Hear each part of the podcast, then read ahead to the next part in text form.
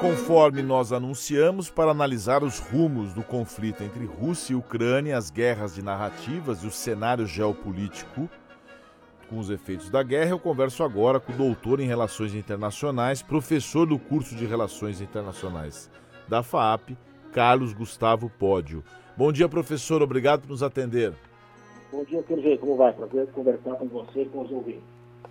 Professor, o conflito entre Rússia e Ucrânia completou um mês na última semana, período em que houve várias rodadas de negociações, mas sem avanços concretos. O que, que você tira de mais essencial do que aconteceu em termos de possibilidade de paz, que eu acho que é que todo mundo quer, tirando é, exceções de pessoas que acham que, que a vida tem que ter guerra? Não sou muito otimista com relação a prospectos de paz nesse momento, pelo menos não no curto prazo. Né? Eu creio que, ainda que haja algum tipo de acordo, esse tipo de acordo vai Professor, representar Oi. Só um minuto, desculpa interrompê-lo, mas acho que está com um problema de transmissão. Eu não sei se o microfone está um pouco distante ou se a técnica está arrumando aí o som. Vamos ver agora como está. Por favor, prossiga. Me, me ouve bem? Está me ouvindo ah, bem? melhorou bastante. Obrigado. Ah, ótimo.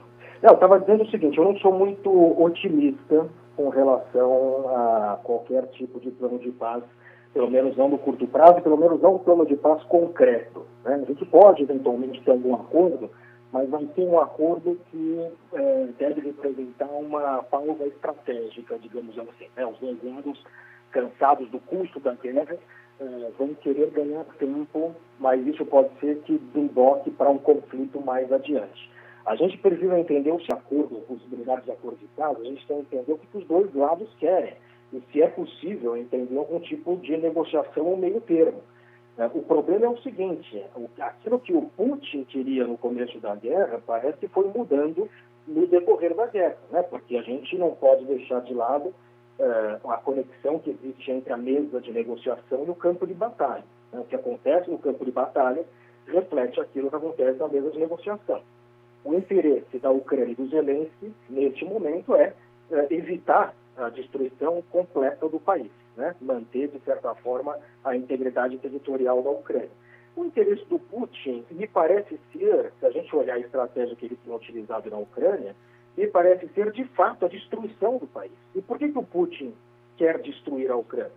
Porque talvez uma Ucrânia uh, eventualmente próspera e aliada ao Ocidente seja um problema para ele. Né? A Ucrânia é um país que faz fronteira com a Rússia, é, que tem uma grande parcela da sua população de pessoas etnicamente russas, de pessoas que têm alguma identificação com a Rússia, e, e um país desse, uh, com um sistema, digamos, democrático, uh, na União Europeia, na OTAN, isto pode representar um problema para ele. Então, a minha impressão é que para o Putin é preferível ter uma Ucrânia falida do que ter uma Ucrânia próspera.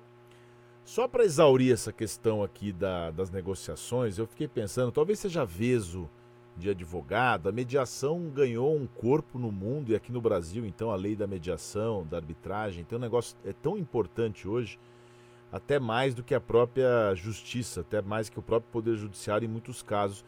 Essa negociação, essa rodada, essa mesa, não está faltando qualificação desses interlocutores?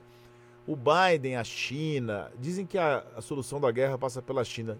Ao invés de eles ficarem armando o povo da Ucrânia, eles não poderiam investir mais nessa, nessa pacificação, nessa interlocução. Eu não sei. Talvez chamar até o Papa para conversar com esse povo. Como é que faz para resolver? Não precisava melhorar esses negociadores?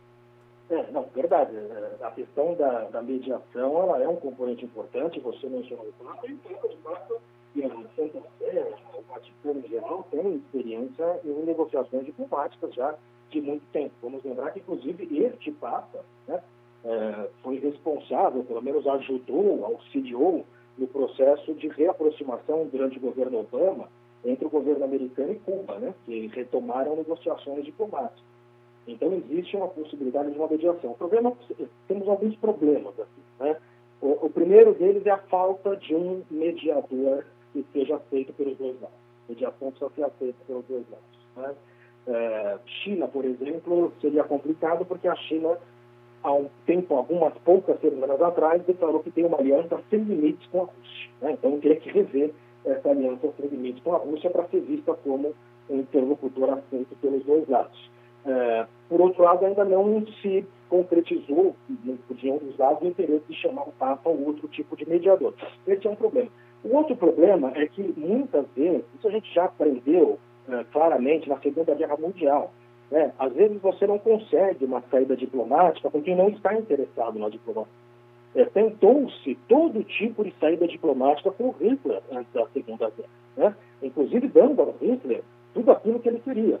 Só que chega um momento que você não consegue mais negociar. Não tem como, às vezes, a diplomacia funcionar quando um dos lados está, não está interessado em algum tipo de negociação diplomática. Você não consegue se contrapor a bombas e armas eh, apenas como fez o secretário-geral da ONU, dizendo, olha, dê uma chance a paz. Eh, às vezes é necessário, no caso de alguns líderes, como me parece é o caso do Putin, demonstrar força. Alguns líderes só entendem a linguagem da força e não entendem a linguagem da diplomacia. Mas o que, que a gente poderia, assim, olha nós aqui tentando né, nos arvorar na condição de resolver o conflito, mas por mais é, violento que seja, o que, que, tá, que, que faltaria, o que, que precisaria? O Putin aceitaria que a Ucrânia ficasse fora da OTAN, da OTAN? O que, que mais a gente poderia abrir mão nessa fase para depois pegar a Rússia lá na frente? Porque óbvio que tem uma violência entre países, mas não seria o caso a gente fazer isso nesse, nesse momento, pelo menos? essa é uma questão que eu já tenho falado há um tempo. Né? É, esse discurso do Putin de que a questão é a OTAN, isso foi reproduzido bastante, não me parece ser um elemento central. Né? Eu acho que quando ele fala sobre a OTAN, ele está preocupado com a Ucrânia muito associada, como eu disse, ao Ocidente. Veja que não faz sentido nenhum, basta a gente olhar o custo dessa guerra para o Putin, o custo dessa guerra para a Ucrânia e pensar, ele fez tudo isso para a Ucrânia não entrar na OTAN, sendo que não havia nenhum tipo de uh, perspectiva de curto prazo para a OTAN entrar na, na, na Ucrânia entrar na OTAN. Quer dizer, o último presidente a falar de forma séria sobre a Ucrânia entrar para a OTAN foi o George Bush, filho, em 2008. Desde então, isso está longe de ser uma prioridade na política externa americana ou europeia. Uh, eventualmente se fala, não, se a Ucrânia decidir, as portas estão abertas, etc. Mas nunca foi uma prioridade, é como se a Ucrânia fosse entrar para a OTAN daqui a uma semana. É, e já estava claro, desde que o Putin começou a mobilizar as tropas no entorno da, da Ucrânia, que o Ocidente estava bem disposto a negociar uma neutralidade. O Ocidente não estava com estômago de colocar a Ucrânia para dentro da OTAN, dados os custos todos que isso ensejaria. Então já era, de certa forma, um, um segredo, né, não, não, tão secreto assim, de que a OTAN não tinha perspectiva de curto prazo de entrar para a OTAN. Aliás, antes de 2014, a Ucrânia tinha interesse em entrar para a OTAN. Quando eu digo Ucrânia, você pega as pesquisas de opinião pública, as pesquisas de opinião pública até 2014, o que você tinha na Ucrânia? Os ucranianos eram muito, tinham uma visão muito favorável da Rússia, muitos deles até defendiam uma aliança, eventualmente, com a Rússia, é, não se falava muito sobre entrar para a OTAN. Aí, em 2014, o Putin invade a Crimeia. O que você tem? Uma virada na opinião pública ucraniana. Pessoas passam a considerar apoiar a entrada na OTAN, claro, ninguém gosta de ver o seu território invadido. Então, é, dizer, esse é o problema. Para a gente falar sobre negociação diplomática, precisamos entender quais são as questões políticas substantivas. Né? Então, é evidente para mim que não é sobre a Ucrânia entrar Sim. ou não para a OTAN. Sim, é, tem os substantivos, tem os adjetivos. O Macron falou que o Biden está errado de chamar o Putin de carniceiro, que ele aposta na diplomacia. Tem uma guerra de hipocrisia também, porque assim, tem o contexto político de cada país, a sua circunstância. É por isso que eu mencionei essa questão. Olha, o Putin vai ter, a gente vai abrir mão disso aqui, está errado, para tentar encalacrar, né, encurralar mais ele ainda perante o mundo. Mas eu não vejo também esse tipo de solução agora. É por isso que eu eu mencionei essa, essa opção desse recuo, digamos assim, do mundo ocidente. Sim, é, a gente precisa, né, em negociação, deixar uma porta.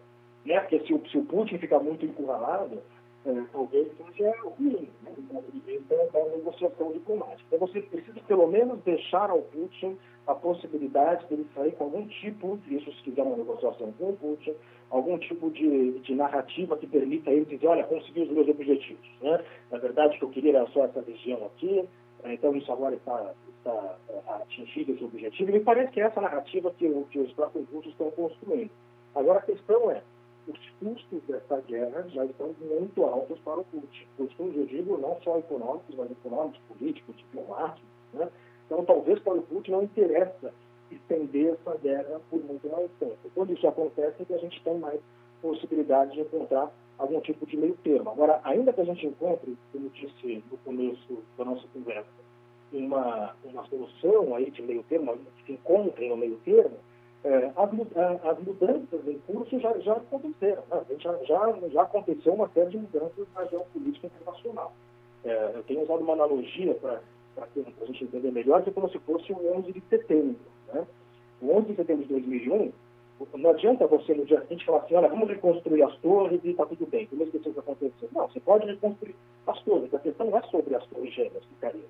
A questão é que mudou a percepção de segurança dos Estados Unidos e isso mudou a política externa americana para a próxima década. O que nós temos hoje é uma espécie de um 11 de setembro europeu em que muda a percepção de segurança dos europeus. Então não adianta reconstruir o Ucrânia, não adianta fazer acordo de paz, não adianta no sentido de, de, de que isso, as mudanças já estão em curso. Os europeus já estão agora mais desconfiados, já vão começar a investir mais em defesa. Então já houve uma mudança geopolítica e agora independe do que acontece com a Ucrânia. Às 9 horas e 14 minutos, nós estamos falando ao vivo com o Carlos Gustavo Pódio, que é doutor em Relações Internacionais. Professor, falando no, nos atores, né, vamos mencionar os mais próximos que a gente é, que a gente sabe que são importantes. O Joe Biden. Muito se fala nessa. É, tem um, um, pouco de preconceito, né, pela idade. Ah, ele é apático. O próprio Trump ficava falando: ah, se fosse eu não tinha guerra, né? Como se fosse tão simples assim. De que forma é, é o comportamento dele está ajudando ou está atrapalhando a guerra na sua avaliação? Eu acho que nós estamos é, acostumados a ver é, os Estados Unidos agindo na liderança desses problemas. Né? Isso porque estamos produtos aí do, dos anos 90, início dos anos 2000, quando os Estados Unidos eram a única superpotência no mundo. A gente não pode esquecer que o, o sistema internacional que, que, emerge do fim da Guerra Fria, né, no início dos anos 90, é um sistema internacional que é algo completamente inédito, ou seja, o diferencial de poder que os Estados Unidos tinham nos anos 90 e início dos anos 2000 com relação ao resto do mundo é algo nunca visto na história do sistema internacional de Estados. É uma aberração em termos históricos. Né? Mas a gente se acostumou a tratar essa aberração como algo absolutamente normal. O, que estou dizendo é o seguinte, o mundo de hoje e as ações que o Biden está eh, tomando reflete um pouco este mundo onde os Estados Unidos não são a única potência. Né? Onde os Estados Unidos não podem resolver tudo sozinhos. Eu acho que eh, eu acho que talvez seja essa percepção que o Trump não teve. O Trump tinha muita ideia de que os Estados Unidos podiam resolver tudo sozinhos. É, isso, no longo prazo, levaria a alguns problemas. E eu acho que, por exemplo, o Trump não conseguiria dar o tipo de resposta que o Biden conseguiu dar junto com os europeus, porque essa resposta que foi dada uh, ao Putin é uma resposta que requer uma coordenação muito grande com os aliados americanos. Né? E o Trump não, não, valorizava muito esses aliados, ele via a Europa como um competidor dos Estados Unidos. O Biden entrou na campanha dele é, é, deixando muito claro, um dos temas centrais da campanha do Biden era, em termos de política externa, era retomar as alianças com os europeus e colocar a questão da, das relações internacionais como um embate entre democracias e autocracias. Né? Só que ele tinha a China na cabeça. A, ideia era como conter a China via, uh, via os, os aliados norte-americanos. Né? Essa é uma grande vantagem estratégica que os Estados Unidos têm, é o seu grande arco de aliança. A China não tem isso, a Rússia não tem isso. É, e agora, com essa questão da Ucrânia, a resposta do Biden foi uma resposta dentro dessa filosofia. Da filosofia de que os Estados Unidos não podem mais é, fazer tudo sozinhos. Aliás, não adianta nada, né? Porque se você quer dar uma resposta em termos de é, econômica, né? quem tem grande laço econômico com a Rússia são os europeus. E, portanto, ele deu uma resposta coordenada junto com a Europa. E nós vimos a Europa voltando um protagonismo, que é um outro marco que me parece interessante, né? os europeus eles responderam antes do Biden. Né? Então já tem aí uma questão que eu acho que reflete esse novo mundo que é um mundo onde, é, de alguma forma, o poder está mais disperso e, ao mesmo tempo, a gente está vendo a consolidação desses dois blocos. Né? Um bloco em torno de países democráticos, Estados Unidos e Europa, e outro bloco em torno de países autocráticos, China e Rússia. Falando em países, o Estado de São Paulo trouxe uma matéria nesse sábado falando sobre a Polônia como o centro ou pivô das esperanças do Ocidente. Onde, né, como a Polônia, sem Polônia não há flanco oriental da OTAN, segundo o grupo de pesquisa de Varsóvia. É, o que, que você espera nos próximos dias? Uh, os avanços, vai, nós vamos ter avanços, a Rússia vai continuar atacando mais. Qual é a tua visão da Polônia nesse cenário geopolítico? É, que, que a, a, questão da Polônia, primeiro se a gente for ver do ponto de vista histórico, né? É, historicamente a Polônia ela fica numa região geopolítica muito complicada. Né? Essa região geopolítica, aliás, onde fica esse meio entre Rússia e Europa Ocidental, né? onde fica a Polônia, a Ucrânia, sempre foi uma região geopolítica muito delicada. No caso da Polônia, isso significou que por volta do século XVIII, A Polônia, que chegou até a ser uma potência razoável no século XVII, no século XVIII ela é, é retalhada né? entre Rússia, Prússia e o, e o Império Austríaco. A Polônia só vai voltar a existir a partir da Primeira Guerra Mundial, no final da Primeira Guerra Mundial, mas novamente ela será invadida por Rússia e por Alemanha na Segunda Guerra Mundial. Então a Polônia tem uma postura, e os poloneses, e isso também os russos, a gente vê inclusive o discurso do Putin, que ele tem falado recentemente, as referências que ele tem feito à Polônia são referências sempre muito negativas. Né? E os poloneses têm uma desconfiança muito grande dos russos. Então, isso faz com que, por exemplo, a Polônia seja um dos países dentro da OTAN mais favoráveis à OTAN, sempre foram, historicamente.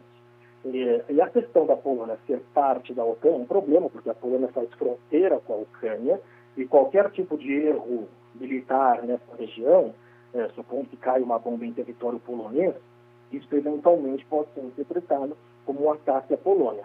Se isso for interpretado como um ataque à Polônia, ensejaria a resposta da OTAN. Né? O artigo 5 da OTAN diz que o ataque a um membro da aliança é considerado um ataque contra todos. E aí nós teríamos uma guerra de dimensões muito maiores. Né? Então, esse aí parece ser o grande medo do, do Ocidente, né? tentar evitar que esta guerra transborde para além né, desta, deste contexto entre Rússia e Ucrânia. Né? Então, é importante, claro, a Polônia tem aí um papel relevante, e, e, a importância da Polônia, justamente por fazer fronteira com a Ucrânia, é que vai ser uma, uma avenida importante para suprir é, equipamentos e ajuda, ou eventualmente até articular a questão dos refugiados. Uh, agora, claro, né, a Polônia tem essa questão histórica relevante, o fato de ser parte da OTAN torna muito delicado qualquer tipo de atrito nessa região. Bom, a gente pode dizer, professor, que nós teremos algum avanço nos próximos dias ou, ou a sua visão é, digamos, pessimista, né, baseado na, nessa realidade? O pessoal fica brincando com isso até a hora que alguém apertar o botão, né? Aí acaba o mundo. Veja, o, se a gente pensar um conflito de muito menor proporção, foi quando Putin assume o poder na Rússia em 99, a primeira coisa que ele faz ao assumir o poder é reiniciar uma guerra contra a Chechênia. Né? Ele invade a região de operação militar. A Rússia teve que enfrentar nove anos de restrições normais, se a gente usar como exemplo a guerra da Chechênia, seria uma guerra que duraria ainda muito mais tempo. Pode ter momentos que o conflito não avance tanto, fica uma coisa né, meio, uh, meio mal resolvida, mas que se estenda por muito tempo. Agora, para além disso, a questão que a gente vai ter que olhar é se a Rússia vai querer ocupar regiões da Ucrânia e se isso vai gerar resistência do povo ucraniano. E aí a gente pode esperar um conflito muito mais longo. Né? A Rússia pode estar diante do seu Vietnã aí na Ucrânia. Né? É, é, essa questão da guerra de insurgência, guerra de guerrilha, é o grande pesadelo das grandes potências. Né? É, foi a própria União Soviética enfrentou isso no Afeganistão, entre 79 e 89, né? e 10 anos. Guerra do Vietnã, também mais de 10 anos. Então, são, a gente está só por meio de conflito e não, não temos perspectivas de que isso termine no curto prazo. Nesse sentido, é, eu, como disse, ainda que haja algum tipo de acordo, me parece que assim acabou a guerra. Eu acho que nós vamos ter ainda um conflito que vai se entender por muito tempo. É, professor, é, o pesadelo é nosso, né? Que é, o pessoal fala aquela frase: guerra é um massacre entre gente que não se conhece para proveito das pessoas que se conhecem, mas não se massacram, né? Exatamente. Conversamos ao vivo com o professor Carlos Gustavo Pódio, doutor em Relações Internacionais, professor do curso de Relações Internacionais da FAAP. Carlos, muito obrigado por sua participação aqui no Oito em Ponto. Uma excelente semana para você. Obrigado, um abraço a você, um abraço